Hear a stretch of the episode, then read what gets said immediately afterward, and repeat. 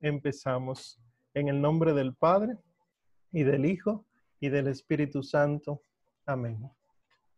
Te damos gracias, Señor, por tu amor, por tu misericordia, por tu bondad, porque tú eres el que controlas el cielo y la tierra, porque en medio de tantas dificultades que hemos pasado con toda esta enfermedad, con tantas cosas que han sucedido a nivel económico, político, social, y ahora que nosotros tenemos esta oportunidad de ver tu mano actuando por medio de esta tormenta, te pedimos, Señor, que cambie nuestra perspectiva sobre los acontecimientos, que no tengamos miedo, sino que nos acojamos a ti, que aprendamos a leer los signos de los tiempos, que aprendamos a acogernos a ti, que vayamos donde ti, y que si en algún momento el demonio nos engaña y nos hace creer que es el final, que la ansiedad nos puede, que la desesperanza nos puede, que la fe, Señor, que la esperanza y la caridad que has puesto en nosotros aviven nuestro ser y dirija la mirada hacia el cielo, ahí donde estás tú. Levantemos nuestra cabeza y veamos venir nuestra liberación. A ti, Madre hermosísima, amantísima, te pedimos que sigas cuidándonos, que sigas protegiéndonos. Nosotros humildes nos acogemos a ti. Escucha nuestras súplicas, no las deseches. Haznos ser verdaderos hijos dóciles y humildes del Padre, que podamos ser reconocidos como hermanos adoptivos de nuestro Señor Jesucristo, y que cuando al final de los tiempos triunfe tu inmaculado corazón, el Señor pueda encontrarnos a nosotros escondidos en ese corazón. Lo pedimos por Jesucristo, nuestro Señor. Amén. Creo en Dios, Padre Todopoderoso, Creador del cielo y de la tierra. Creo en Jesucristo, su único Hijo, nuestro Señor, que fue concebido por obra y gracia del Espíritu Santo, nació de Santa María la Virgen, padeció bajo el poder de Poncio Pilato, fue crucificado, muerto y sepultado, descendió a los infiernos, al tercer día resucitó de entre los muertos, subió a los cielos y está sentado a la derecha de Dios Padre Todopoderoso. Desde allí ha de venir a juzgar a vivos y muertos. Creo en el Espíritu Santo, la Santa Iglesia Católica, la comunión de los santos, el perdón de los pecados, la resurrección de la carne y la vida eterna. Amén. En el nombre del Padre y del Hijo y del Espíritu Santo. Amén. Todos los santos de Dios rueguen por nosotros. Bueno, pues para hoy teníamos o tenemos pendiente eh, el capítulo 4 del Génesis, ¿verdad? Voy eh, a darle oportunidad a ustedes que tenían ciertas cosas que querían expresar y, y, o podemos empezar a analizarlos de una vez y luego entonces ustedes van haciendo sus preguntas poquito a poco. El capítulo 4 es muy peculiar porque es el vínculo entre la salida del paraíso y el establecimiento y la creación de las primeras ciudades y demás. Y mucha gente se pierde tratando de entender esto. ¿Cómo así? Caín y Abel, muy linda historia, y de repente llegó todo el mundo. ¿Qué pasó? Bueno, eh, ¿alguien tiene alguna pregunta antes de que empecemos versículo por versículo? ¿No? Pues empecemos versículo por versículo. Que hoy es la última clase. Bueno. Estamos en el capítulo 4, versículo 1. Tuvo relaciones el hombre con Eva. Ah, por cierto, si se dieron cuenta, Eva fue el nombre después de la caída, ¿verdad? Antes de eso siempre fue mujer. Y ahora dice, tuvo relaciones el hombre con Eva, su mujer, que concibió y dio a luz a Caín. Me detengo. Aquí dice que hay relaciones sexuales por vez primera.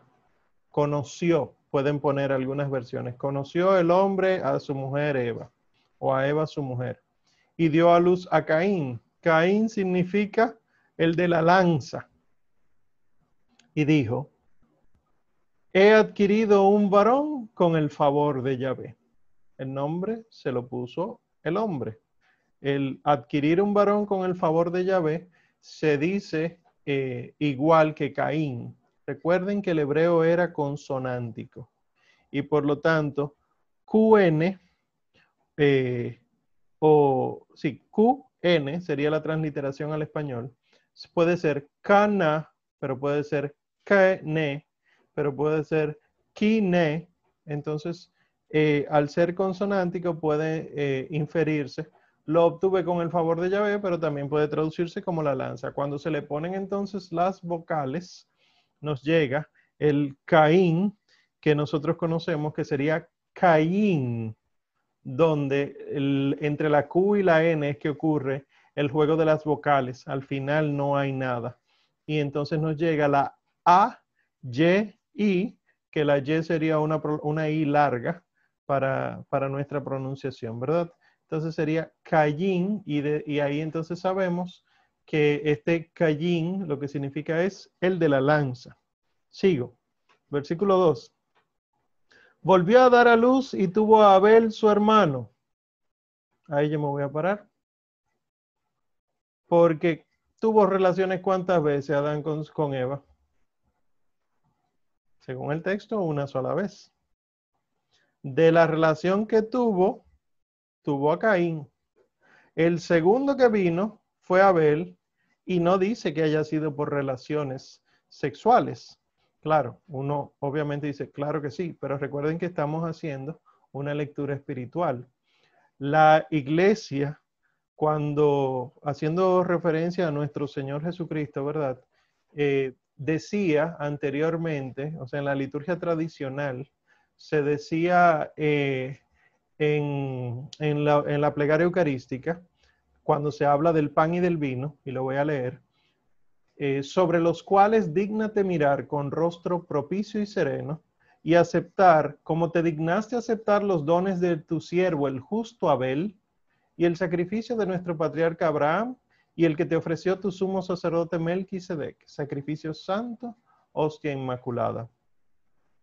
A nosotros nos queda en una de las plegarias eucarísticas, pero que casi no está, no está siendo utilizada, porque como se introdujo tantísima variedad de plegarias eucarísticas con sus prefacios y demás, eh, entonces cuesta que el sacerdote esté buscando, además de que hay una cierta pereza espiritual y siempre se, hace la misma porque es fácil de memorizar, la más sencilla, la que todo el mundo repite y la que tiene menos doctrina en, en contenida en ella. Anteriormente era solamente lo que se conoce ahora como el canon romano, romano, perdón, o plegaria eucarística número uno, pero se habla del justo Abel. Justo es sinónimo de santo en la Biblia.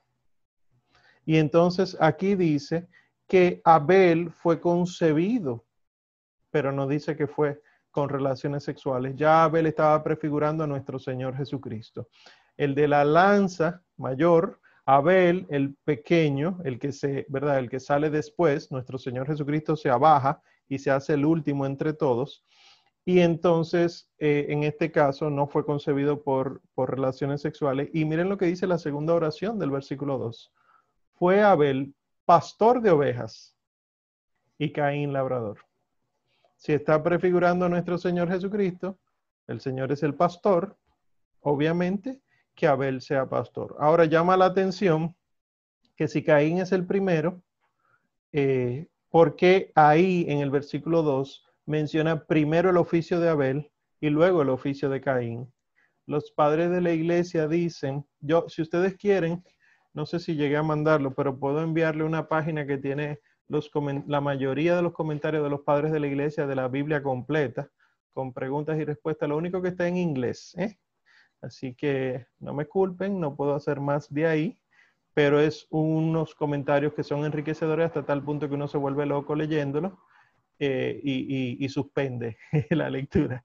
Bueno, pero dicen los padres de la iglesia en ese sentido que obvio que Caín es el mayor y Abel es el menor, pero el que se humilla será enaltecido. Por lo tanto, Abel, ah, siendo el menor en edad, realmente era el mayor en virtud. Y por eso es mencionado acá en, eh, en su oficio como antes que Caín. Y Abel fue pastor y Caín labrador. Versículo 3. Pasado algún tiempo, Caín hizo Yahvé una oblación de los frutos del suelo. También Abel dice, me parece que San Ambrosio de Milán, aquí no dice que pasado algún tiempo también Abel, sino que pasado algún tiempo Caín, pero Abel lo hizo sin haber pasado un tiempo. Y eh, San Ambrosio de Milán, creo que es él, eh, él dice, aquí tú te das cuenta de cómo está preparado el corazón de Caín y el corazón de Abel. Caín recibió hacía mucho su oficio de labrador y tuvo que haber pasado un tiempo, él aprovechándose de todo para luego ir a ofrecer a Yahvé. Nosotros hacemos eso, nosotros somos Caín. Y perdonen que le haga este, este despertar a, final de mes a esta hora de la noche. Eh, muchos de nosotros le ofrecemos cosas a Dios cuando estemos bien económicamente. Señor, si tú me das esto, entonces yo. Y no somos capaces de dar en medio de la dificultad, en medio de la carencia. ¿Y qué voy a dar? Tú, tu ser, lo que tú eres. Este, esto que entregaba a Caín era por su oficio. No era que él lo tenía por ahí otro trabajándolo, era él trabajándolo. Recuerden que todo esto es después del castigo. La tierra no estaba dando fruto fácil, pero se trabajaba. Y entonces Caín pudo haber hecho esto. Entonces, pasado algún tiempo, Caín hizo a Yahvé una oblación de los frutos del suelo. También Abel hizo una oblación de los primogénitos de su rebaño y de la grasa de los mismos. Yahvé miró propicio a Abel y su oblación, mas no miró propicio a Caín y su oblación. Me detengo. El que no lee bien aquí dice, ah, no, pues entonces ya está predispuesto. Dios tiene unos favoritos. No, es por todo esto que estamos diciendo. Si, si tuvo, si Caín era mayor, tuvo por lo menos un año eh, trabajando antes que Abel. Bueno, eh, y entonces Dios va mirando el corazón, va viendo cómo se desarrollan estas cosas y eh, la oblación, la entrega, el sacrificio que hizo Caín a Yahvé no le agradó tanto a Dios porque la estaba haciendo ya desde lo que le sobraba, no desde el sacrificio que tenía que hacer, a diferencia de Abel. Abel tuvo sus ovejas y automáticamente fue y ofreció el sacrificio. Eh, entonces dice, por lo cual se irritó Caín en gran manera y se abatió su rostro. ¿Qué es esto del rostro? No es eh, que automáticamente el que peca le cambia eh, las expresiones faciales, no necesariamente. El rostro es lo que nosotros queremos ver de Dios. De hecho, al final de los tiempos, cuando lleguemos al cielo no se concluye entrando por la puerta y punto. Ah, San Pedro me abrió la puerta o la Virgen María me dejó entrar por atrás, ya, entré, ganamos. No, el cielo consiste eh, no solo en estar allá, sino en participar de la visión beatífica, se llama. Pueden buscarlo en el catecismo. La visión beatífica es contemplar a Dios cara a cara. Bien, Ok, pensé que me había atrasado un poquito ahí en la transmisión. Eh, contemplar a Dios cara a cara y entonces el rostro es lo que hace que uno incluso identifique a la persona. Yo puedo poner a alguien ahí delante de mí y a menos que yo lo conozca perfectamente, le tapo el rostro, no sé quién es. El rostro es la manera en la que nosotros tenemos para eh, ser frente al otro. De hecho, Ustedes han visto que en peleas de boxeo o carreras, etcétera, eh, juegos de fútbol, uno pone eh, Manchester versus Juventus. Versus es cara. Conversus es dar la cara. De ahí conversión. Rechazar o dar la espalda es aversus, aversión que nosotros en español traducimos como rechazo, asco. El Señor nos invitará luego a convertirnos y creer en Él, o sea, a mirarlo, a contemplar su rostro, a ir a donde Él. Pues aquí entonces se le abate el rostro a Caín. No está viendo a Dios ya. Decide bajar la mirada, no subirla. Y sigue diciendo acá. Yahvé, versículo 6, ¿verdad? Yahvé dijo a Caín, aún así, Yahvé tiene preferencia con Caín, porque no le dijo nada a Abel, fue a Caín. Yahvé dijo a Caín, ¿por qué andas irritado? ¿Y por qué se ha abatido tu rostro? ¿No es cierto que si obras bien podrás alzarlo? Esto es lo mismito que con el pecado de Adán. ¿Dónde estás? ¿Quién te dijo que estabas desnudo? ¿Por qué andas irritado? ¿Qué está esperando Yahvé? La confesión de la culpa. Y que, bueno, sigue, sigue diciendo un poquito más algo muy interesante. Mas si no obras bien, a la puerta está el pecado acechando como fiera que te codicia y a quien tienes que dominar. ¿Qué puerta? Ay, Dios. Es, interesantísimo lo que está ocurriendo aquí, porque yo no sé por qué uno lo coge como suelto, como si fuera nada, fuegos artificiales. Qué lindo, me gustó, ya desapareció. Y no, o sea, está ahí, está escrito, está hablando de una puerta. A la puerta está acechando el pecado. ¿Qué puerta? El Señor dice, Señor Jesús, cuando vayas a orar, entra en tu aposento, cierra la puerta y ora a tu Padre que está en lo secreto. Y tu Padre que está en lo secreto te lo recompensará. Obviamente el católico sabe, si no lo saben, digan que sí, ¿verdad? Para que, para no pasen ahí. Obviamente el católico sabe que este aposento no es trancarse en tu habitación, porque en aquel tiempo que el Señor lo dijo, no había habitaciones, eh, como dice, eh, eh, recámaras, no había estas cosas, pero el Señor lo dice, ¿a qué está haciendo referencia? A su corazón. Cuando tú vayas a orar, entra dentro de ti y ora a tu Padre que está en ese secreto. Pero dice, cierra la puerta. O sea que hay una puerta de entrada, claro, del Señor entra y sale si tú lo votas, pero también el demonio. Y por eso podemos quedar eh, sugeridos por el pecado, eh, por la tentación, puede ser una posesión y me detengo por la hora, para no seguir sugiriendo cosas demoníacas. Pero aquí dice, si no obras bien, a la puerta está el pecado acechando como fiera que te codicia y a quien tienes que dominar. Tienes que dominarlo. Pero entonces Caín dijo a su hermano Abel, porque Yahvé habla a Caín, pero Caín lo ignora. Caín dijo a su hermano Abel, vamos afuera.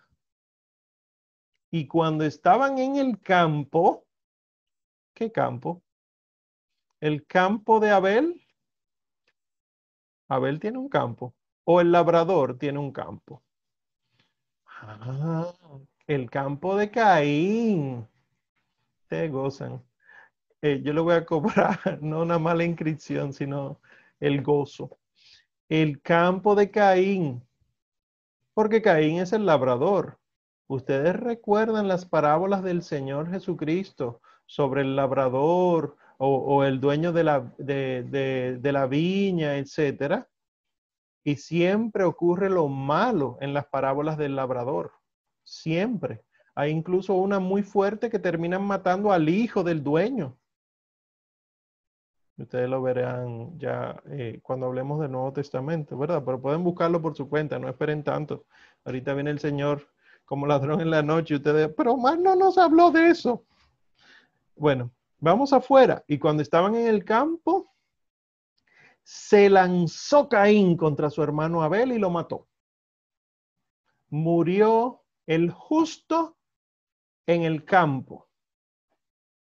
Yahvé dijo a Caín, ¿dónde está tu hermano Abel? Segunda oportunidad. Contestó, no sé. ¿Soy yo acaso el guardián de mi hermano? Yo he oído tanta gente responder esto como si fuera una gracia. Y realmente lo está diciendo el primer homicida del planeta, después de Satanás. si es el gran pecador Caín que está preguntando, ¿acaso soy yo el guardián de mi hermano? ¿Cuál ustedes creen que es la respuesta a esa pregunta? Que sí, eres tú el guardián de tu hermano. ¿Quién más? ¿Quién más? ¿Dónde, dónde hay otros hermanos de Abel? ¿Quién más hay aquí en la tierra? ¿Quién? Dime. Esto es muy delicado porque cuando uno lo aplica en su vida personal, si yo soy el guardián de mi hermano, la misericordia verdadera no es dejar que mi hermano haga lo que le dé la gana, sino yo corregir a mi hermano si tengo que corregirlo. Misericordia no es quedarme callado para que el otro no se ofenda, sino abrir la boca, incluso si se ofende, para que se convierta y salve su vida. Esa es la misericordia verdadera. Entonces, ¿acaso soy yo guardián de mi hermano con mucha soberbia? Porque incluso no solo mintió, sino que mintió a Dios. Le dijo, no sé, ¿acaso soy yo guardián de mi hermano? Y entonces replicó Yahvé, ¿qué has hecho? Se oye la sangre de tu hermano clamar a mí desde el suelo. Esto lo hablamos una vez en un módulo anterior, ¿verdad? Pero eh, como tenemos nuevos estudiantes, es bueno que ustedes sepan que hay pecados que claman al cielo, que la iglesia entiende eh, por esta doctrina que dentro de la clasificación de los pecados hay algunos que claman al cielo. ¿Recuerdan alguno quién es, cuál es? Matar, el homicidio, ya ese está ahí, no me digan ese.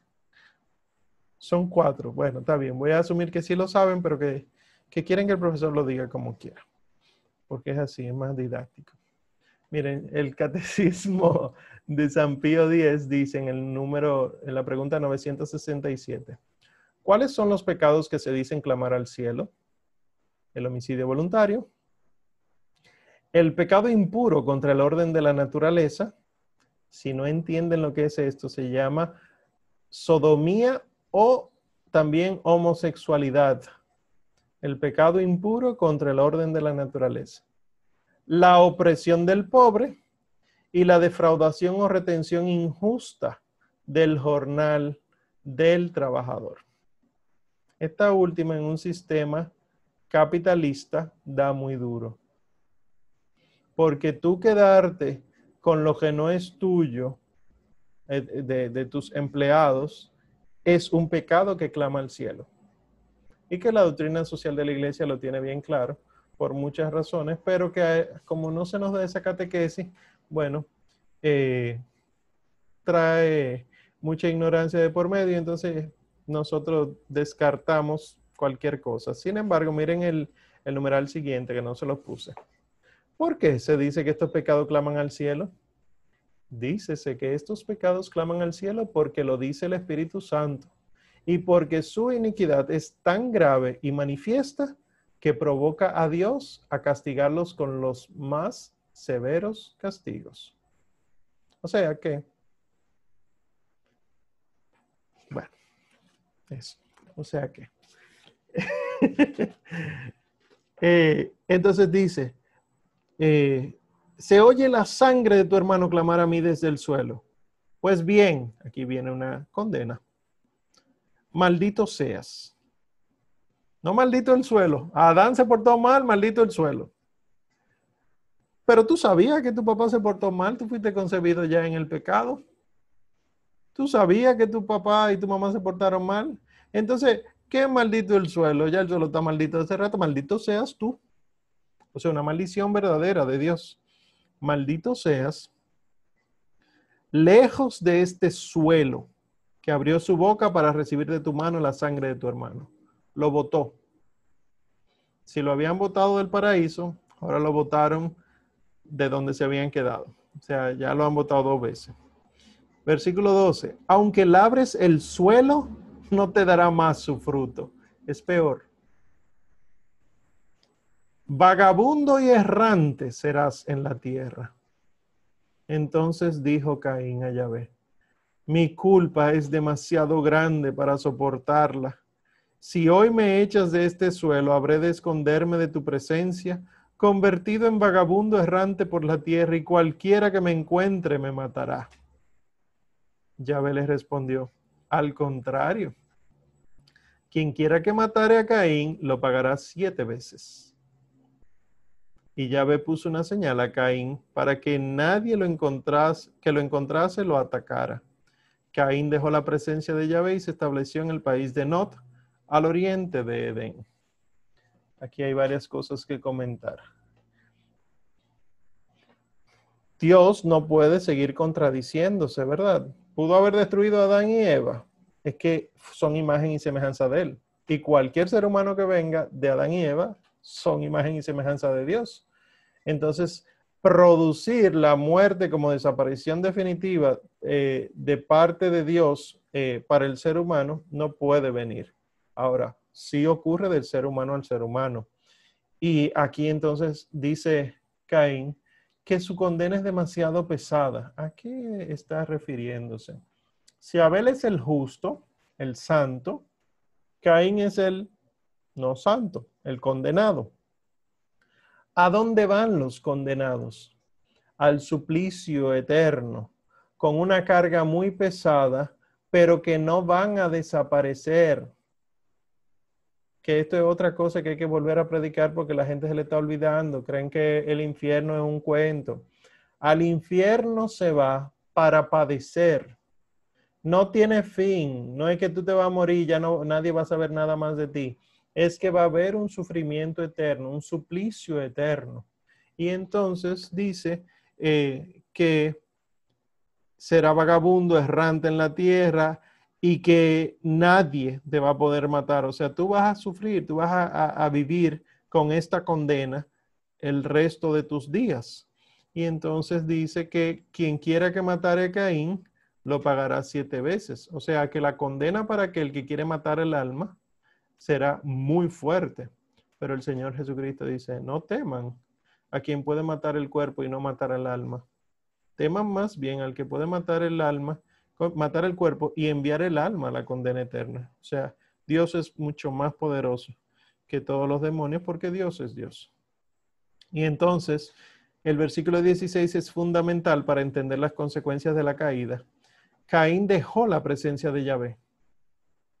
O sea que si ustedes se han dado cuenta, ellos fueron expulsados del paraíso, pero Yahvé todavía estaba, con ellos. Y estaban todavía en la presencia de Yahvé. Fíjense la misericordia de Dios. Todavía le acompañaba a Caín, ¿verdad? Porque él quiso matar a su hermano.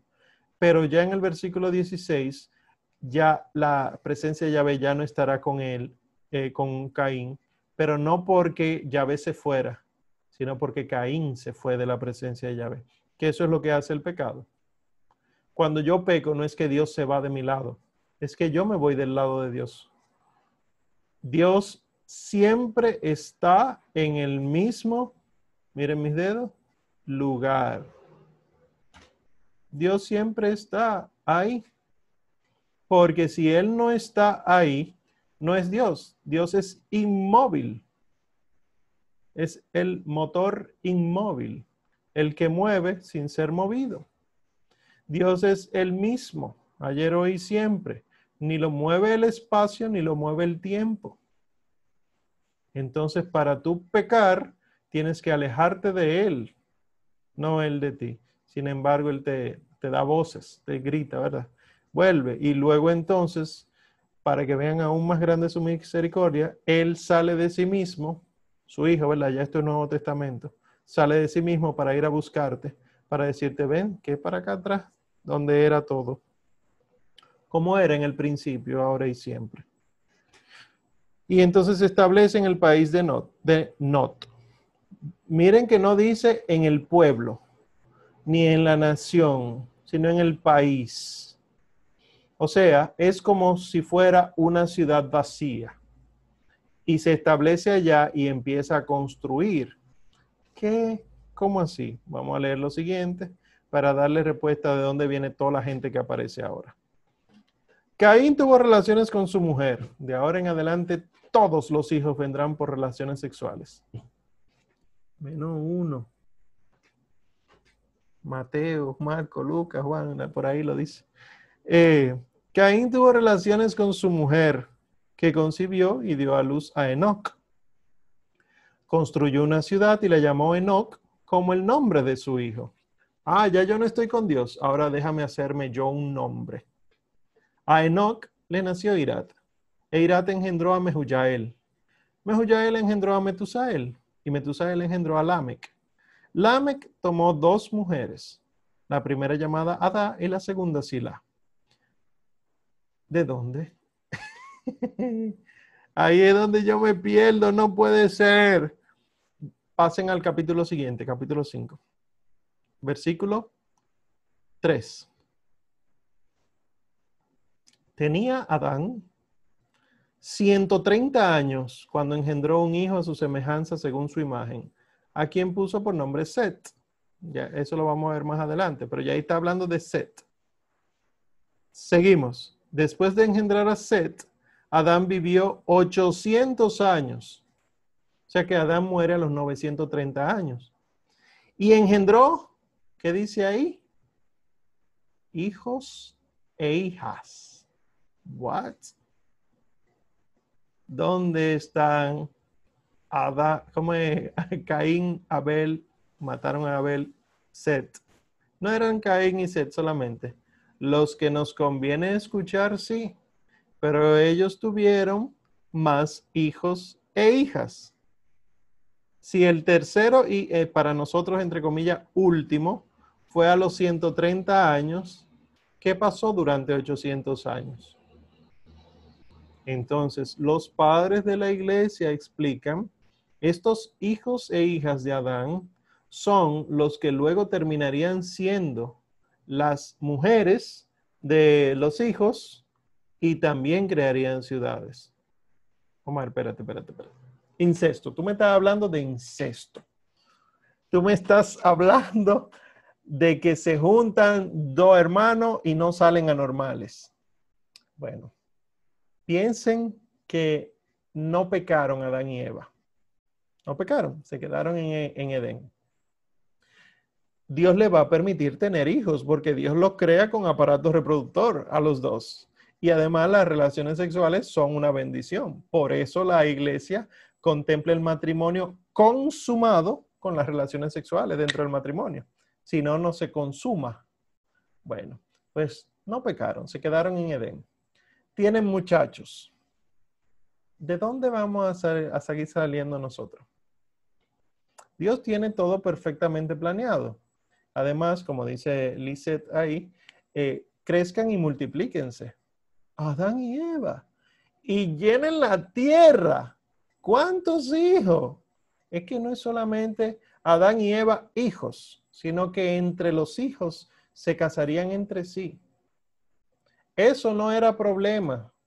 Fíjense, fíjense bien, que las edades de estos patriarcas eran inmensas, o sea, vivían muchísimo tiempo y mientras más se acercaban al Nuevo Testamento, menos vivían. O sea, se vivía más e iba desapareciendo. ¿Por qué? Porque todavía, aunque había una caída por el pecado, todavía se, gozaba de los dones del principio. Se vivía mucho. ¿Por qué? Porque Adán y Eva comían del árbol de la vida. O desde que lo botaron dejó de funcionar el árbol, eh, los frutos que ellos comieron del árbol de la vida. La leche que te dieron cuando chiquito no seguía actuando en ti, te formaba hueso y la retina y no sé qué cosa. Pues así entonces seguían todos estos nutrientes, pero claro, desde el punto de vista espiritual, ¿eh? no se me vaya a decir que se quedaba en el hígado y se iba liberando de, acción retardada cada 21 días, nada de eso disparate, sino que espiritualmente gozaban de eh, una parte de los dones preternaturales y entonces una de las gracias con la que contaba el ser humano era que como no había entrado el pecado, no, no habría muerte, no habría daño en la transmisión de la vida. Y así las hermanas podían casarse con los hermanos eh, y también incluso los hijos con, con la mamá. Y algunos dirán, ¿qué? Eso es horrible. Olvídense de lo horrible y piensen, por ejemplo, en los animales, los perros que son encatados. Cuando tú pones un perro a tener perritos, sí, tú puedes encatarlo con la mamá o no. Con la hermana no. Todas estas cosas en los animales funciona como nosotros deberíamos estar funcionando. Muchas gracias, Valkyria. Pero realmente, o para que uno vaya abriendo los ojos, porque está ahí en la Biblia. Mucha gente dice, tú, que había más gente. No creemos en el poligenismo. No, monogenismo. O sea, un solo protoparente, Adán y Eva. No hay otros seres humanos que no conocieran el pecado original. O que Dios lo hubiera concebido en pecado. Era imposible que Dios creara una criatura en pecado si Dios no conoce el pecado pues entonces volvamos hacia atrás. volvamos a, donde estábamos en el capítulo 4, entonces. Eh, capítulo 4, versículo 20. 19. Eh, Lamec tomó dos mujeres, la primera Adá y la segunda Sila. Adá dio a luz a Yabal, que vino a ser el padre de los que habitan en tiendas y crían ganado. Su hermano se llama Yubal, padre de cuantos tocan la cítara y la flauta. Sila, por su parte, engendró a Tubal, Caín, antepasado de todos los forjadores de cobre y hierro, y hermana de Tubal Caín fue Naama.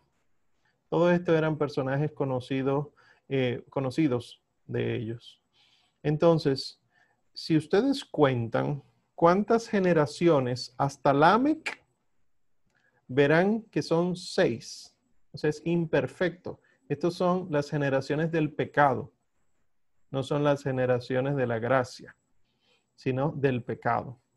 O sea, después de Caín, Enoch, Irat, Mehuyael, Metusael, Lamec.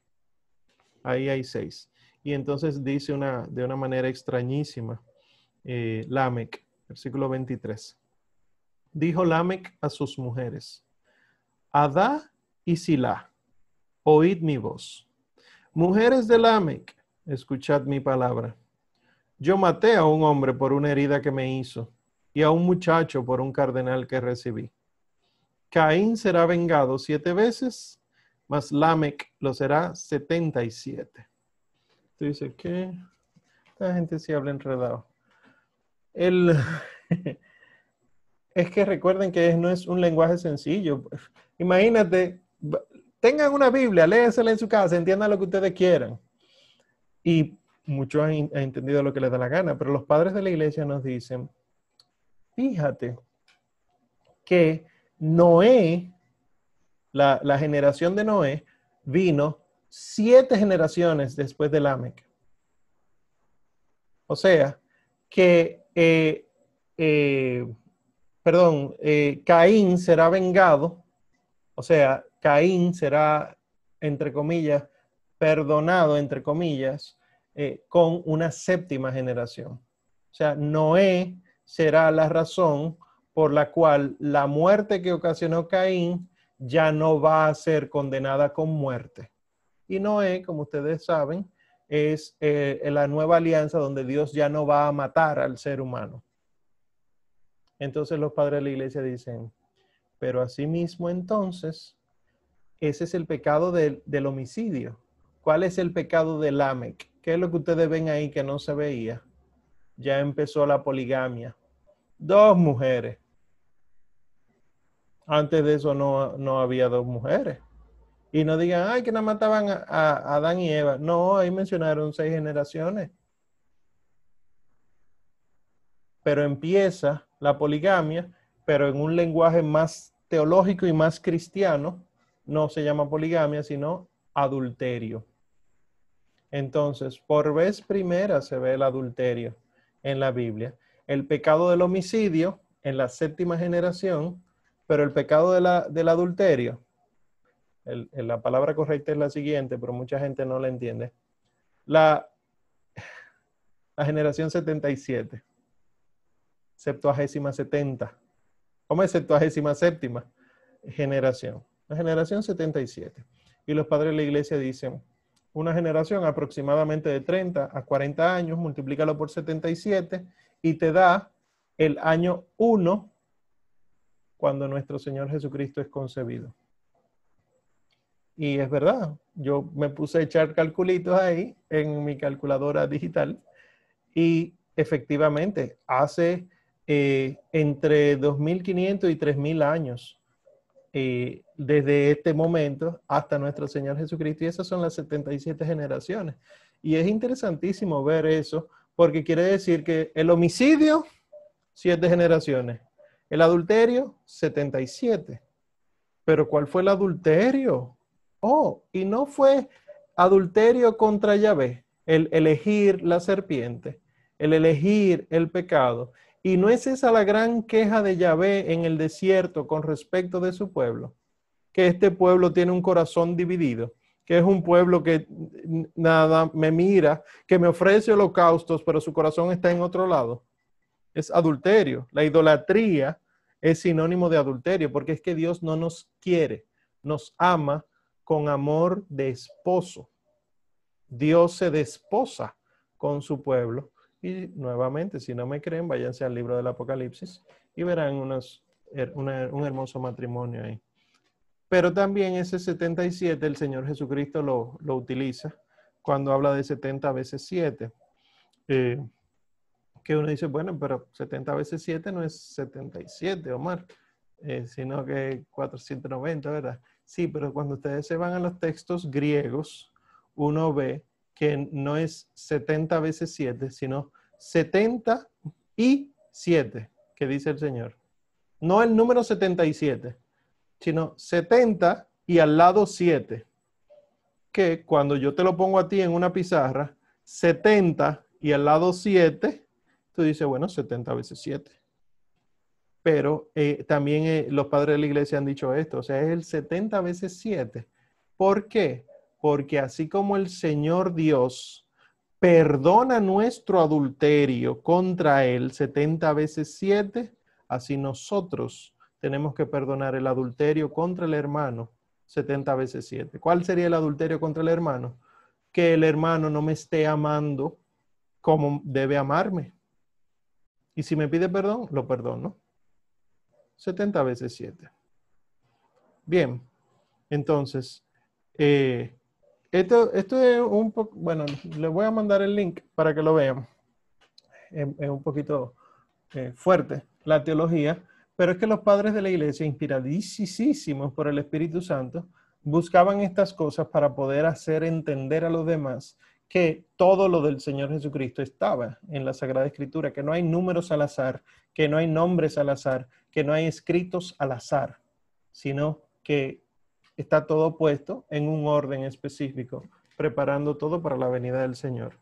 Y entonces la venida del Señor sería, versículo 25, Set. Si Abel prefigura la muerte del Señor, Set prefigura los hijos del Señor, los hijos en la fe, obviamente. Entonces dice 25. Adán volvió a tener relaciones con su mujer, aquí vemos que de relaciones sexuales, ya, que dio a luz un hijo al que puso por nombre Sed, diciendo, Dios me ha otorgado otro descendiente en lugar de Abel, porque le mató Caín. Pero eh, fíjense que el, el versículo 3 del capítulo 5 que leímos dice que fue engendrado a su semejanza y según su imagen. O sea que aunque fue concebido eh, de relaciones sexuales, sinónimo de pecado en este lenguaje que estamos utilizando, ¿verdad? En este capítulo, fue imagen y semejanza de Adán. Queriendo decir que es imagen y semejanza de Dios. No diciendo eso de Caín ni de Lamec. O sea, Set sí. Y dice el versículo 26, también a Set le nació un hijo al que puso por nombre Enos. Este fue el primero en invocar el nombre de Yahvé. Y así termina el capítulo 4. Hasta ese momento no se había invocado el nombre de Yahvé. Enos fue. Ese no es Enoch, sino Enos. Fue el que pronunció el nombre de Yahvé. ¿Por qué? Porque todas las generaciones de Caín habían pronunciado sus propios nombres.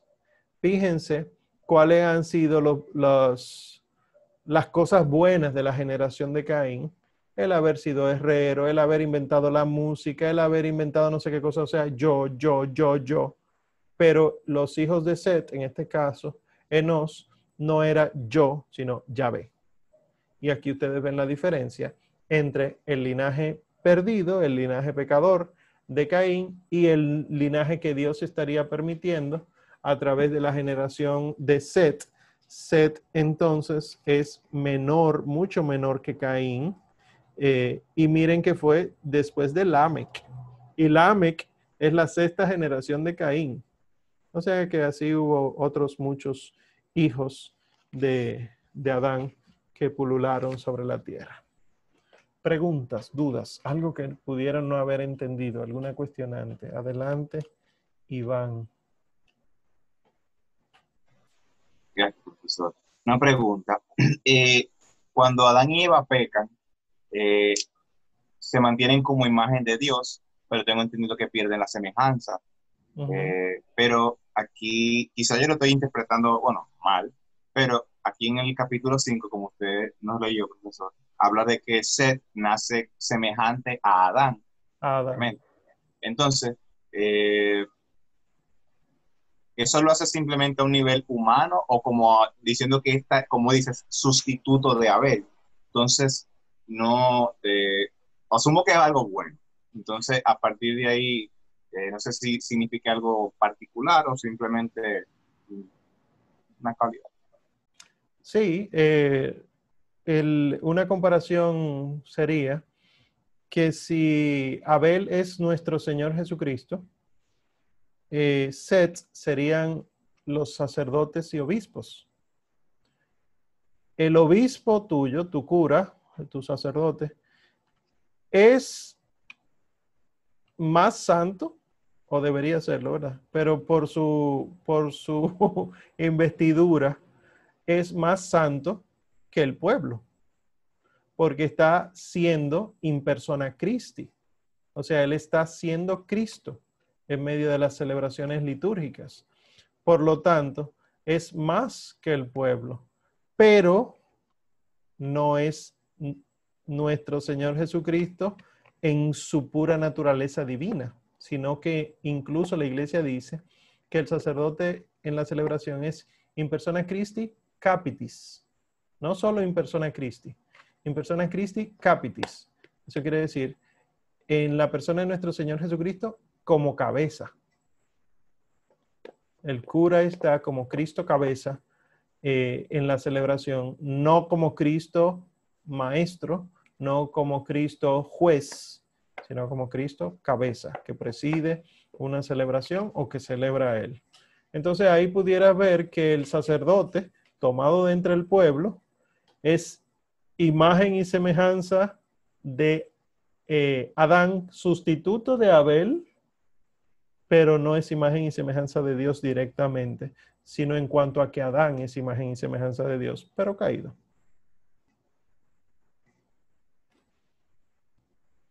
¿Quién más? Perla, adelante.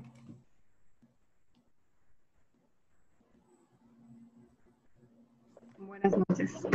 Yo tengo una pregunta. Es respecto al capítulo, digo, bueno, sí, al capítulo, eh, que habla de, oye, oye la sangre, el 10, que dice, replicó Yahvé, ¿qué has hecho? Se oye la sangre de tu hermano clamar a mí desde el suelo.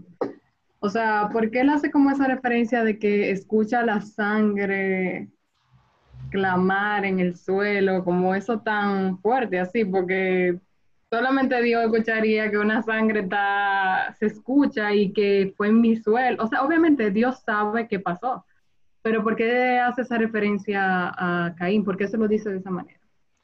Hay un padre, sí, hay un padre de la iglesia que no recuerdo porque he leído tantas cosas, pero hay uno de esos padres de la iglesia, me parece que es Filón de Alejandría, que dice que la sangre clama desde el suelo porque al Sheol fue que mandó a Abel. O sea, cuando Caín mata a Abel, Abel no va para el cielo porque el cielo estaba cerrado. Si cerraron el paraíso, el cielo estaba cerrado. Entonces, ¿a dónde iba el ser humano? Al Sheol, a la Gehenna, ¿verdad? A, a los lugares subterráneos inferiores. Pero no desaparecía, sino que quedaba vivo en su alma, pero vivo. Y entonces los padres de la iglesia dicen, ahí, con eso que dice Yahvé, se ve que Dios no es un Dios de muertos, sino de vivos, que su sangre todavía puede clamar al cielo, como la oración del justo puede todavía clamar al cielo, aún muerto. Y nosotros sabemos que, por ejemplo, las almas del purgatorio claman al cielo. Okay. O sea que entonces Abel fue quien abrió ese Sheol, en donde también luego van a ir los profetas eh, a esperar toda la, resurrección del Señor y a donde Él va a descender luego de su muerte para sacarlos. Eso fueron muchos años esperando ahí. Exactamente. Yo no sé si ustedes han escuchado las calendas de Navidad eh, que eh, se canta hace dos mil años cuando Dios creó al mundo, hace cuatro mil años, y después cuando vino Abraham, no sé qué cosa, y una noche como hoy, eso lo que va narrando es ese acontecimiento. Fueron muchos años esperando. Nosotros que oramos y el Señor dura una semana para respondernos, qué mentira, que nosotros que nos hacemos una semana de sordos y luego decidimos escuchar, nos quejamos, imagínense tener que esperar cuatro mil años para que el Señor termine de llegar. Pero que existe el Sheol también es pura misericordia, porque la muerte pudo haber tenido la última palabra en todos nosotros, pero sería una contradicción con ser imagen y semejanza de Dios, y Dios así no lo quiso, y por lo tanto, aunque Dios no construye el Sheol, no lo hace físicamente Él, pero sí es un estado al cual nosotros, los que no moríamos, pasamos cuando morimos. esa situación intermedia extraña que hace una especie de limbo, así le llamaba la iglesia antes, el limbo de los santos padres, eh, porque tú o tú moriste o no moriste. Entonces, ¿cómo tú me explicas que Adán y Eva que no morían, mueren? ¿A dónde van? ¿A, al olvido eterno? O a la vida eterna, entonces sucede esta situación, Sheol, Gehenna, a donde nosotros, por haber cometido ese pecado, empezando desde Adán y Eva, ¿verdad? El pecado original, nosotros obligamos a nuestro Señor Jesucristo a ir allá el Viernes Santo y el Sábado Santo. Fue allá que él tuvo que bajar, porque él no tenía que ir a ningún lugar de eso. Dice uno desde su ignorancia, ¿verdad? Pero feliz culpa que mereció tan grande redentor. Bueno. ¿Te quiere decir algo más? Yo, no, ok. ¿Qué más? Adele. Ah, ok. Hola. Eh, tengo dos preguntas. Adelante. Eh, que no estoy, pueden ser un poco, ¿verdad? Pero ok. en el en versículo 25 es la primera. yo quisiera saber, cuando dice, Adán conoció otra vez a su mujer, que dio a luz un hijo, al que puso por nombre Seth, diciendo, Dios me ha otorgado otro descendiente en lugar de Abel porque lo mató Caín. Yo quisiera saber cómo Adán se enteró de que Caín mató a Abel. O sea, fue Yahvé que se lo dijo, habrá sido él, o que él lo encontró el cuerpo ahí y dijo, ok, Caín no está, entonces... No, eso el texto no lo dice, pero uno sabe que no vivían separados. Adán y Eva y, Abel y Caín vivían juntos. Y Caín después entonces fue que le sacó los pies a la familia cuando fue condenado, de la manera en la que fue condenado. Pero el texto, o sea, desde el punto de vista espiritual, no lo dice. Okay. O sea que habrá sido verdad. Ok, perfecto. Bien. Y la segunda, eh, en el versículo 17, cuando Caín se va, cuando él se va así, yo quiero saber cómo en, el tiempo, porque tú dices que las mujeres de Caín o todas estas personas que de repente aparecieron fue por la otra descendencia que tuvo Adán, de los hijos e hijas. Pero entonces, ese hijos e hijas lo presentan después.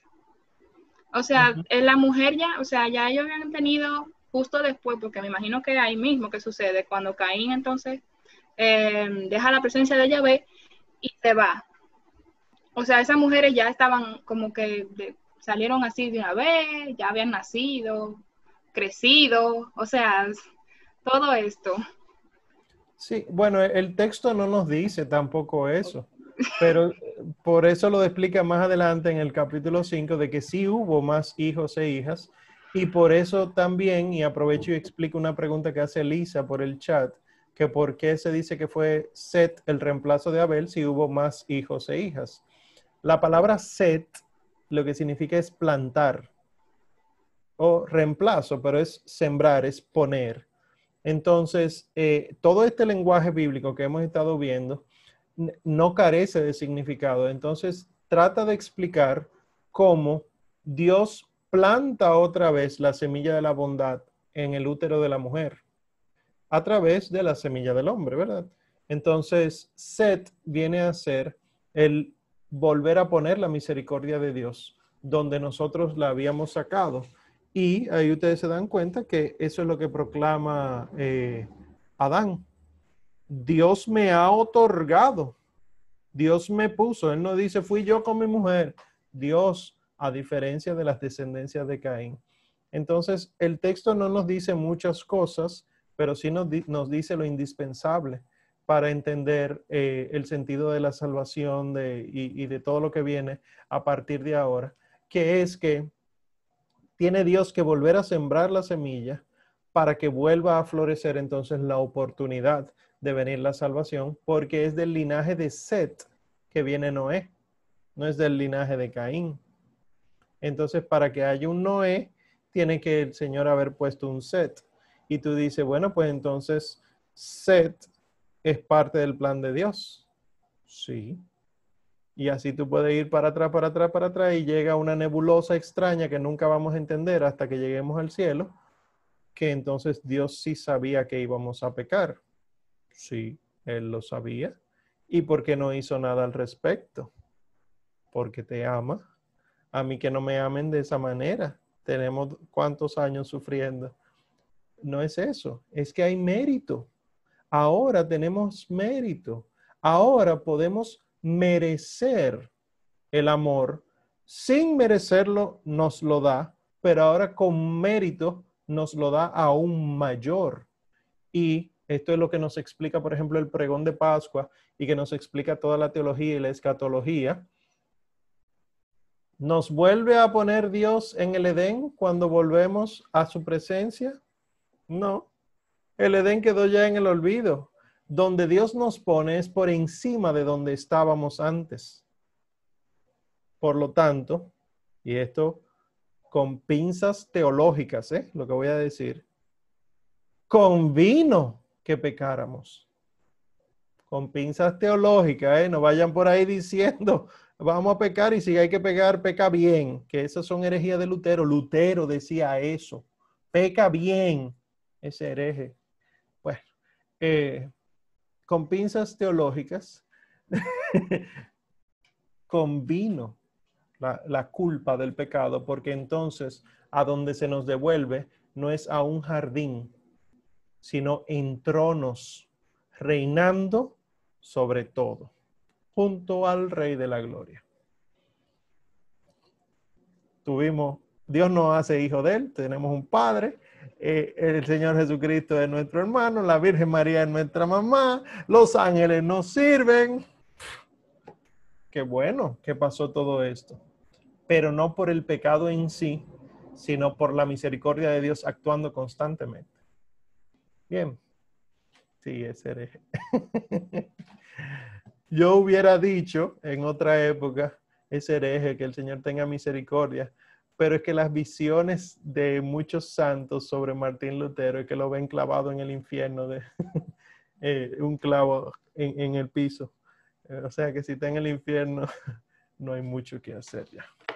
Bueno, eh, ¿alguna otra duda, aclaración? Perla, sí, adelante.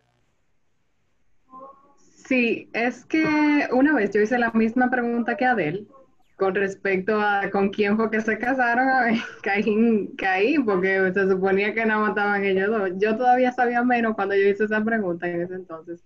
Y tú nos habías dicho que, que, que, o sea, probablemente había otros países fuera del Edén, entonces al ellos salir, pues había como más, eh, más personas. O sea, al final entonces queda como un sujeto de que uno no, eh, eh, un misterio de que uno no termina de comprender si fueron o de esos hijos o no, porque también con esa mujer que, que Caín tiene, él forma una ciudad, o sea que al menos que él agarrara a una de sus mismas hermanas que ya habían nacido y dijo, vámonos de aquí.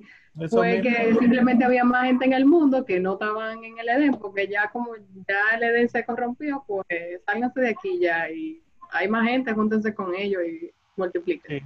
Lo, que lo que creemos como Iglesia Católica es eso, que con las hermanas, ¿verdad? Pero no en el sentido de ahora, sino en el sentido ese bíblico, con las hermanas crearon ciudad. No es que cuando salieron del Edén había más ciudades. Si en algún momento dije eso fue una herejía de mi parte. Eh, sino que al salir del Edén ellos construyeron las ciudades, los pueblos que luego son descritos ahí eh, en los capítulos siguientes. Eso es lo que creemos nosotros como Iglesia Católica. Está bien. Y perdónenme las herejías. Eh, tiene la mano levantada. Ay. Adelante. Ok, ahora sí. Hola otra vez. Porque yo tengo, eh, bueno, sobre lo que están hablando de si tenía más hijos o no.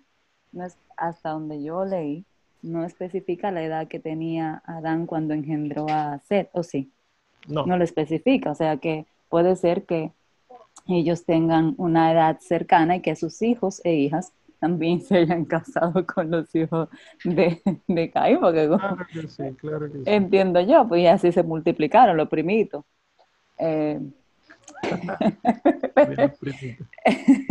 entonces, eh, no, eh, yo pensando así, que me, siempre me llamó mucho la atención y, y ahora me sigue, como dicen, llamando, como clavando ahí en el cerebro, es la parte en que dice que Caín, eh, Abel, es prefiguración de Jesucristo. Lo mismo que tú lo estabas diciendo ahorita, Abel. O sea, wow, el Señor sabía que íbamos a pecar y nos prefiguró en Abel. O sea, ahí mimito nos prefiguró a Jesucristo. O sea, que contrale, como que, wow, Señor, pero tú tan rápido de una vez recapitulaste y no montaste un, todo un escenario en el cual íbamos a, a esperar tanto tiempo, tanto tiempo y nosotros exactamente que nos quejamos del tiempo, porque nosotros, por eso te estaba diciendo ahorita que como dice, oh feliz culpa que merece tan grande redentor, pero también dice, mil años en tu presencia, son como un ayer que pasó, no me acuerdo cómo que dice el Salmo, pero... La nocturna.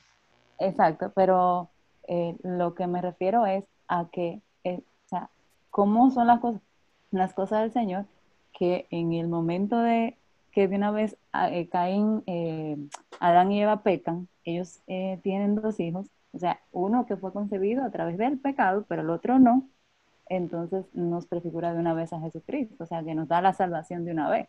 No espera de que mucho tiempo que nosotros pegamos, sino que nos da la salvación de una vez, ahí mismo. Claro.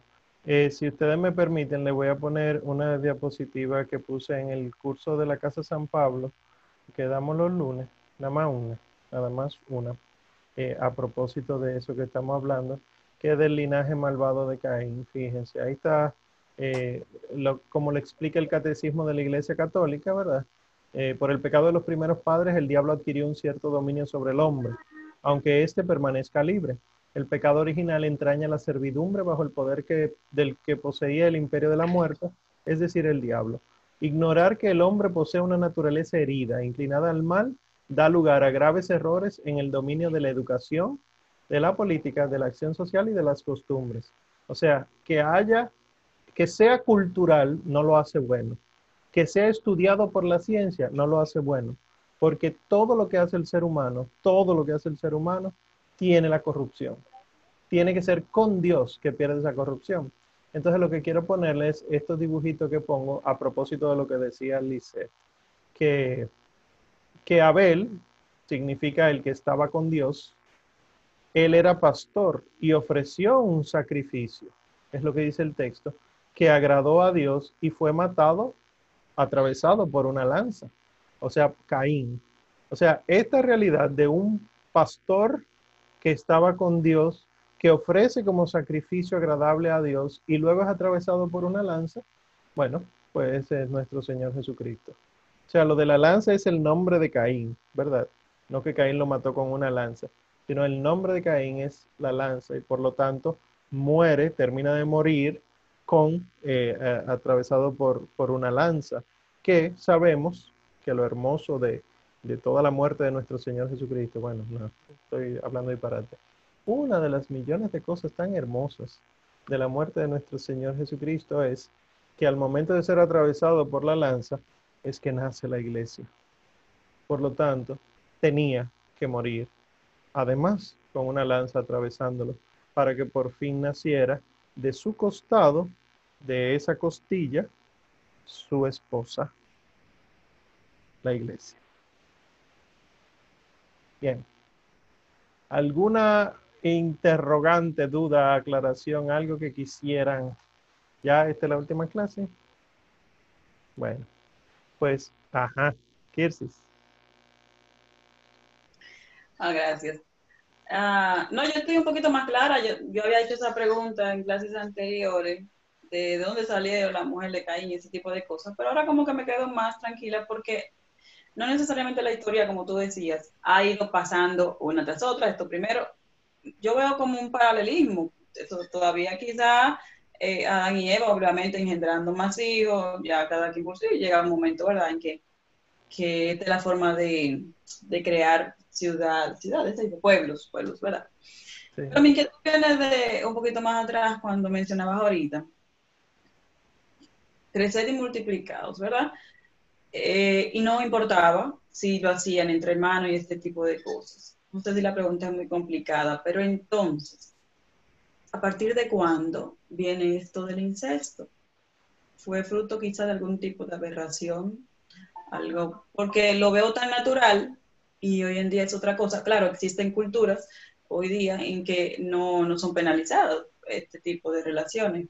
Pero digo yo entonces, si todo era bien y si había que hacerlo y no había nada de malo en ello, porque entonces hoy día existe esta, vamos a decir, prohibición.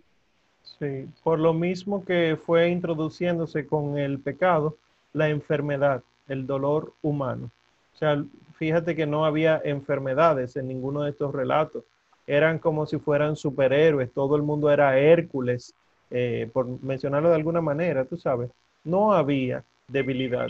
Sin embargo, en la medida que pasan los relatos bíblicos, tú vas descubriendo enfermedad, que la enfermedad tiene que ser curada por Dios, que hay eh, dolencia, que hay castigo, etcétera. Todo esto se fue introduciendo por el, por el demonio. Entonces, la gran diferencia en el cielo es que ya ni siquiera habrá necesidad de esa reproducción, Sí. que hasta eso lo superamos. Qué bueno. Sí. Bien, eh, ¿alguna última intervención? ¿No? La última de la noche, la última del curso. Tú me, estás me están señalando abajo y ustedes sabrán que aquí hay otra disposición. Ah, Kirsi, otra vez. Ah, perdón. No, no. Ok. ¿Quién estará levantando la digo mano? que eso mismo, que el- tú tienes otra visión, pero yo vi ahorita que levantó la mano JG, no sé quién es, Ah, pero estaba antes que yo. Ajá. Eh, JG. ¿Quién eres JG? Está aplaudiendo, eh, señores. ¿O no? En el chat, Omar. Ah, ok, Omar. Ajá. Sí, de por sí te lo acabo de escribir en privado, ya que no me hacías caso. Eh, la pregunta era, ¿por qué los demás hijos que tuvieron Adán y Eva eh, luego de Seth, por qué deciden irse con el linaje de Caín? Entiendo yo que sabían estos que, que Caín había matado a uno de sus hermanos. Entonces, como, ¿por qué ellos se van con él? Libertad humana. Así mismo preguntarán los ángeles de nosotros. Pero tú sabes que ahí hay corrupción, ¿por qué tú te vas por allá? Si ahí hay droga y prostitución en esa discoteca, ¿para qué que tú vas para allá? No bebas alcohol. Yo me imagino a los ángeles volviéndose locos. eh, por eso mismo, por la libertad nuestra. Sí, pero es un- una libertad poco extraña, porque incluso nosotros no nos iríamos con alguien que mató a tu hermano. Entiendo yo. Creo. Bueno, bueno, pero eso es tú desde tu formación en valores. Pero hay muchísima gente que sí. O sea, mató a mi hermano, yo puedo ser compinche porque yo pude haber matado, ah, mató a mi hermano que quería cogerse la, la herencia de nosotros. a ella el hermano no es tan hermano. Eh, eh, eh, tratando de verlo desde la óptica, ¿verdad?, de estos siglos que está describiendo, desde la libertad. O sea, todo el mundo se movió desde ahí, pero, nuevamente, estamos en un terreno de, de asumir, porque el texto no nos dice nada de eso. El texto nos dice hijos e hijas, y también nos dice el linaje de Seth y el linaje de Caín, que es lo que necesitamos saber para nuestra salvación. Bien. JG me dicen que es Jan. Gracias, Jan, por identificar. Bien.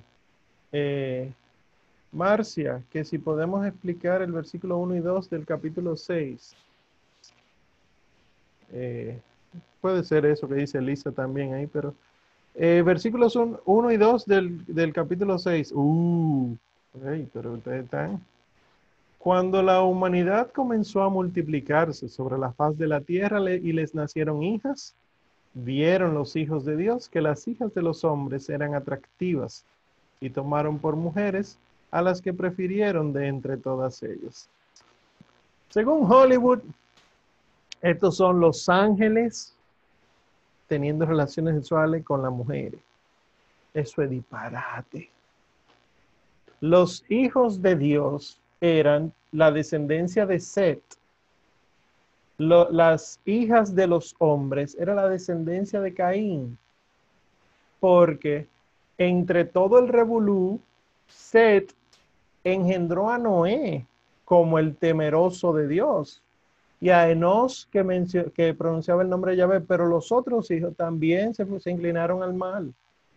Y por eso fue que Yahvé decidió mandar una inundación. Eh, eh, en esto la iglesia siempre lo ha leído así. Las hijas de, los hombres es la descendencia de Caín y los hijos de Dios la descendencia de Set.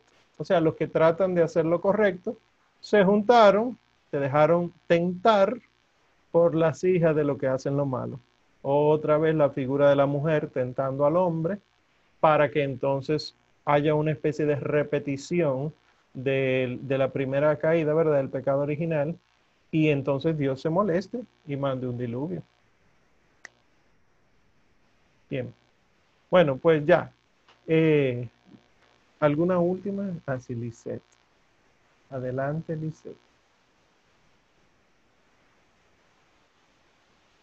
Lisette. ¿Me escuchas?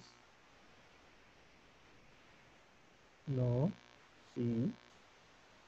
No. Lisette, no, parece que se le frizó el, aparato. Bueno, eh, ¿alguien más entonces en lo que Lisette puede desbloquear eso? ¿No? Bueno, pues miren. Ya. Eh, Perdón, ya. Ya sí. Adelante. No, la pregunta es que ahorita tú estabas hablando de Adán, eh, digo, perdón, de Caín, cuando Caín se apartó de la presencia de Dios. Y entonces él se fue y creó una ciudad, su propio nombre. Perdón, perdón. No pasa nada. Entonces, entonces, cuando él se va, lo que yo quiero saber es, eso mismo fue lo que pasó en Babel. Que los hombres quisieron construirse ciudades y todo eso, y ahí el Señor confundió las lenguas, porque... Eh, un, momento, mi amor. Eso es parte de todo. Qué belleza. Entonces, por eso te pregunto. Ya, bebé. Pues mira, eh, respondiendo a eso, ojalá que puedas escucharme. Eh, la Torre de Babel es el capítulo 11. El versículo 4 responde tu pregunta, dice. Después dijeron, vamos a edificarnos una ciudad y una torre con la cúspide en el cielo y hagámonos famosos. Ahí está el problema, hacerse un nombre, por si nos desperdigamos por toda la faz de la tierra. Entonces Yahvé bajó y lo desperdigó eh, sin hacerse famoso. el, profundamente y también superficialmente, la lucha diaria consiste en yo hacerme famoso conmigo mismo o frente a los demás.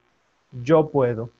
Yo tengo fuerza para. Ustedes recuerdan la, conversación que hace poquito hubo en el chat sobre la nueva era, de, de que ah, hace que tú no necesites a Dios, sino que tú tienes la fuerza, tú tienes el poder. Tú...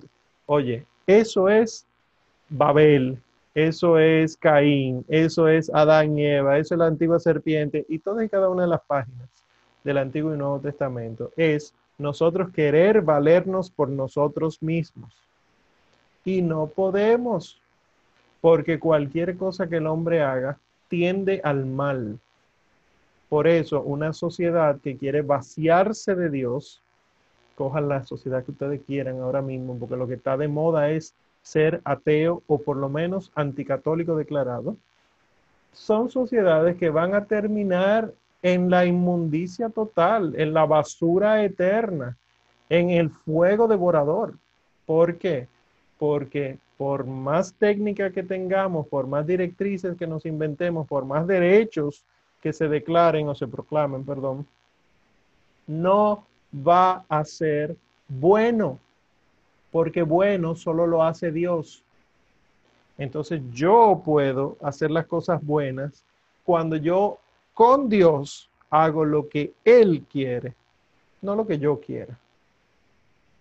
Y bueno, les digo esto de la lucha diaria para que ustedes sean un poquito más vivos, eh, viendo, juzgando sus propias actitudes, eh, porque hay veces que yo oro, yo voy a orar eh, el rosario entero y detrás de, voy a orar el rosario entero, voy a ver la misa diaria, voy a rezar lado de vípera completa todas las horas, voy a, volverme un monje, una monja, muy probablemente no está el deseo de agradar a Dios, sino de yo sentir que estoy haciendo algo bueno. Y si es tu sentir, es un acto puramente egoísta, aunque esté disfrazado de las cosas de Dios. por eso los maestros de espiritualidad recomiendan siempre, siempre evaluar las intenciones las intenciones, las motivaciones de tus actos, de tus pensamientos, de tus palabras. Y ustedes eso lo saben por el, pecado. El pecado venía el pecado mortal. Si hay intención de cometerlo, bueno, pues ya entonces cambia de venir la mortal. Pues así mismo entonces con las cosas buenas. Porque algo sea bueno no quiere decir que yo estoy obteniendo méritos haciéndolo. Porque el mérito yo lo obtengo no por hacerlo bueno, sino por querer hacer lo bueno. Y por eso hay gente que aunque no puede hacer lo bueno, puede acumular mérito queriendo hacerlo. Para muestra de eso, Santa Teresita del Niño Jesús y de la Santa Faz, Teresa de Lisieux, Carmelita, ¿verdad? Patrona de las misiones. Una muchachita tranca en su habitación, muriéndose de una tuberculosis, que nunca salió de ahí, que se la pasaba tirada en el piso, vomitando, escupiendo y pidiéndole perdón a las hermanas. Patrona de las misiones. ¿Por qué? Porque en su santa intención ella misionaba y lo que no podía hacer lo ofrecía, lo ofrecía y todos sus sacrificios y malestares y todo lo ofrecía por las misiones de la iglesia. Así piensen, por ejemplo, en San Juan Pablo II, que fue a darle gracias al santuario en Fátima a, la ahora Santa Jacinta. Jacinta Marto, esos poquitos años que ella, ella duró entre la visión de la Santísima Virgen y su muerte, ese poquito tiempo, todo ella lo ofreció intercediendo por el Papa. Y tuvo que ir un Papa de unos cuantos años más para adelante a agradecerle a ella por haber intercedido porque el Papa entendió que por la intercesión de ella en ese momento, él no fue matado por esa bala que le dispararon. Impresionante la comunión de los santos. Eh, eso se refiere a que debemos glorificar a Dios con nuestras palabras y obras, pero de corazón. ¿sí? Por eso el primer mandamiento no es amarás al Señor, sino amarás al Señor sobre todas las cosas, con toda tu mente, con toda tu alma, con todas tus fuerzas, con todo tu corazón. Porque amar amo yo, ¿qué mérito tengo? Qué bueno que tenemos la comunión de los santos, sí, son de las cosas hermosas que tenemos. Eh, Jonathan Medina, la última de la noche. Jonathan Medina. Aló, buenas. ¿Me escuchan? Sí, señor. Ok. Eh, no sé si esta pregunta ya la han hecho porque he tenido algunas interrupciones por la luz que se ha ido. Qué mal. Eh, entonces, mi pregunta es que si con lo que han dicho y eso, lo que hemos leído también, entonces quiere decir que toda el origen de todas las generaciones de, la- de los humanos y todo eso nace de los hijos de Caín, Set, sus hijos y de Adán también. O sea que todo lo que hoy conocemos, lo que hemos en el libro de historia, todas las civilizaciones, nacen de ahí, todo. Sí, todo. Todo viene de Adán y Eva. Eso es lo que creemos. Adán y Eva son nuestros primeros padres y todos los hijos de ellos se multiplicaron entre ellos y generaron todas las naciones que conocemos. Y por eso cuando ustedes ven eh, los hijos de Noé en, en- en arte sagrado, cuando ustedes buscan pintura de los hijos de Noé, eh, ustedes verán que son de diferentes colores de piel. Y como cada uno se fue a vivir a un lugar diferente, perdón, uno al norte, otro al este, otro al sur, entonces se generaron las diferentes razas. Y de ahí en adelante, bueno, pues las culturas, las lenguas y demás, pero que todos tenemos el mismo protoparente. Así explica la Humani Generis. Todos tenemos a Adán y a Eva como nuestros primeros padres. Si no fuera así, entonces la salvación de nuestro Señor Jesucristo no es para todos. Sin embargo, Pablo explica, todos pecaron. Y si había un primer Adán, tiene que venir un nuevo Adán. Y si había una primera Eva, tiene que venir una nueva Eva. Bien. Bien, bueno, ya no, eso nos estamos metiendo en otra doctrina. Siempre. Bueno, pues miren, vamos a dejarlo hasta ahí. Eh, ya no nos da tiempo de, de hacer un resumen, pero yo entiendo que ustedes no necesitan resumen ya a esta altura. Eh, les recomiendo que sigan leyendo. Amén. Que sigan leyendo todo lo que ustedes quieran. No se detengan nada más a, a los programas que vamos a dar. En septiembre es que vamos a empezar el otro eh, módulo, o sea, la parte 2 del Antiguo Testamento. Y como a ustedes les llegó en el correo, entonces el próximo miércoles, miércoles y jueves, sí, miércoles y jueves, vamos a empezar latín eclesiástico. La idea es, es solo un mes, es solo un mes, pero dos veces a la semana. Revisen sus correos porque solamente a ustedes que están activos es que se les dio la oportunidad de conocerlo adelante para que puedan apuntarse adelante, ¿verdad? Porque el cupo es limitado. Y entonces ya mañana vamos a hacer público eso para que la gente se inscriba. Así que desde que terminemos clase, el que se quiera apuntar vaya, corra y llene el formulario. Eh, eh, entonces, la idea del curso de latín eclesiástico es, sí, ya lo enviaron al correo, es que el, puedan ustedes no solamente leer latín, pronunciarlo, sino que además puedan entender lo básico que hay que entender de las cosas de la iglesia, ¿no? Cuando ustedes vean que es un curso de latín, no vayan a creer que ustedes van a poder decir, hola, ¿cómo está? ¿Dónde está el museo? Yo quisiera comprar pan en la panadería. No, nada de eso en latín, no. Es latín eclesiástico, olvídense de todo lo otro. O sea, la lengua reservada para el culto divino, la vamos a aprender. Y por si les sirve de algo, aunque eso lo vamos a hablar, eh, según los testimonios de los exorcistas, los demonios salen más rápido de los posesos cuando reciben las oraciones en latín. Ya veremos mucho más. Entonces, nada, revisen sus correos los que no lo han hecho y los que ya, bueno, pues apúntense de una vez que eh, es para tener el registro ahí y ya mañana entonces hacerlo público. Eh, y la foto, la foto. Vayan encendiendo sus cámaras, por favor, para poder hacer una fotito. Ajá. Hay un problemita aquí. Perdonen.